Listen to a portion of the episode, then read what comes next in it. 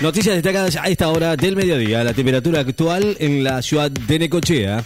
18 grados 7 décimas, la humedad 64%, la presión 1014.3 hectopascales. Vientos del norte a 8 kilómetros en la hora. El delantero Sadio Mané fue incluido en la lista mundialista de Senegal. El delantero Sadio Mané, jugador del Bayern Múnich alemán, fue incluido hoy en la lista de 26 jugadores que se presentó al seleccionado de Senegal para participar de la Copa del Mundo de Qatar 2022, pese a que hace algunos días lo daban por descartado a causa de una lesión. Nueva Zelanda e Inglaterra juegan la final de la Copa del Mundo Femenina de Rugby. Los seleccionados de Nueva Zelanda e Inglaterra van a jugar en la madrugada de mañana la final de la octava Copa del Mundo Femenina de Rugby que se desarrolla en el país oceánico. Siete provincias con alertas naranjas y amarillas por lluvias y tormentas.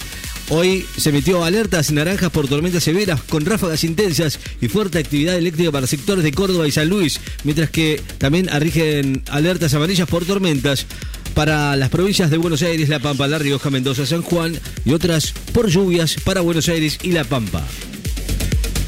Gabriela Sabatini ya está en Tucumán para alentar al equipo argentino en la Copa Jean King. Gabriela Sabatini, la mejor tenista argentina de la historia, ya está en Tucumán para alentar al equipo albiceleste en la serie que se va a iniciar hoy con Brasil para los playoffs de la Copa Jean King.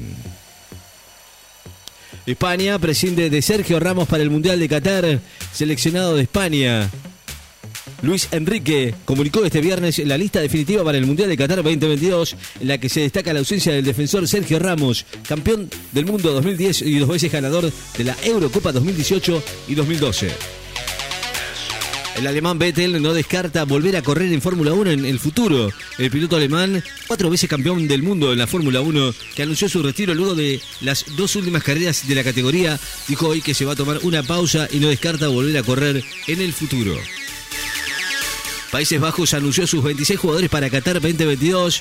La lista oficial de los 26 que van a concurrir en la Copa del Mundo de Qatar 2022 con la dirección técnica de Luis Van Gaal y con figuras de nivel de Virgil Van Dijk, Frenchy, De Kong y Memphis Depay están anunciados para Qatar.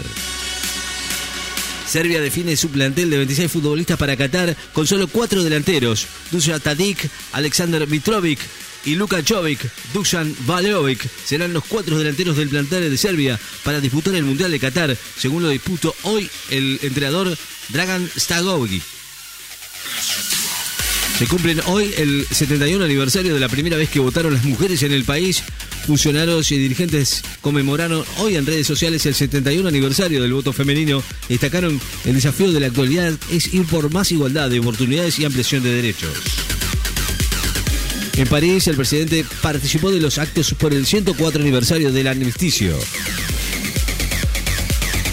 Un programa educativo capacita a estudiantes de Ushuaia sobre pueblos originarios en la zona. Finalizó la alerta de tsunami tras el sismo de magnitud 7,3 cerca de Tonga. El PBI del Reino Unido baja a 0,2% en el tercer trimestre y temen un inicio de una larga recesión. La economía británica se contrajo un 0,2% entre julio y septiembre, en lo que se estima será el comienzo de una larga recesión según datos oficiales de estadísticas nacionales.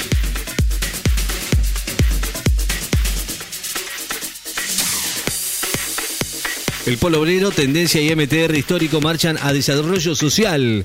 Militantes del Polo Obrero y el movimiento Teresa Rodríguez marchaban esta mañana desde Constitución hacia el Ministerio de Desarrollo Social en contra del ajuste económico, contra el presupuesto del Fondo Monetario Internacional y por la creación de trabajo genuino.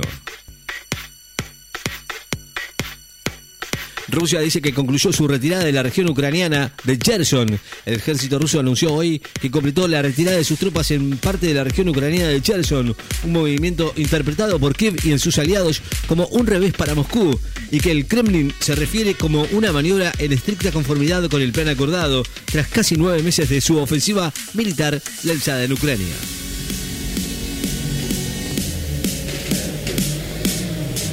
Más de 30 marcas de vinos de Entre Ríos se degustarán en la segunda feria provincial en Gualeguaychú. Más de 30 marcas de vinos que se elaboran en la provincia de Entre Ríos participarán a mediados de noviembre de la segunda edición de la Feria Entre Ríos Entre Viñas en la ciudad de Gualeguaychú, con el objetivo de promover la viniviticultura entrerriana, provincia cuarta productora de vino e inicios del siglo XX.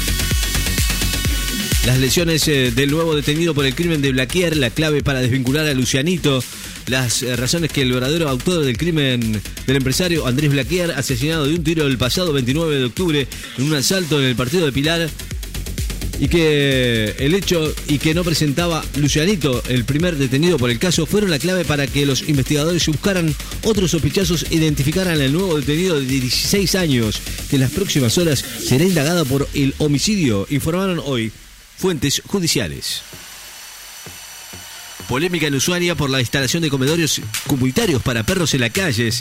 Las instalaciones de comederos comunitarios para perros en las calles de la ciudad de Ushuaia generó una polémica entre asociaciones protectoras de animales y autoridades y científicos que expresaban diferentes posturas sobre los resultados de esta práctica y en algunos casos exponen posibles riesgos para la salud humana y para la convivencia entre distintas especies. Fuerzas Armadas condenaron excesos en manifestaciones golpistas. Los comandantes de las Fuerzas Armadas de Brasil destacaron hoy en un comunicado conjunto que la constitución brasileña permite las protestas, pero que se debe condenar los excesos de los manifestantes, muchos de los cuales piden un golpe militar. La AFIP incorpora a fideicomisos del exterior en la obligación de informar ganancias. La AFIP incorporó la obligación de informar las rentas pasivas a quienes posean participación en fideicomisos en el exterior a través de la resolución 5284-2022, publicada hoy en el Boletín Oficial.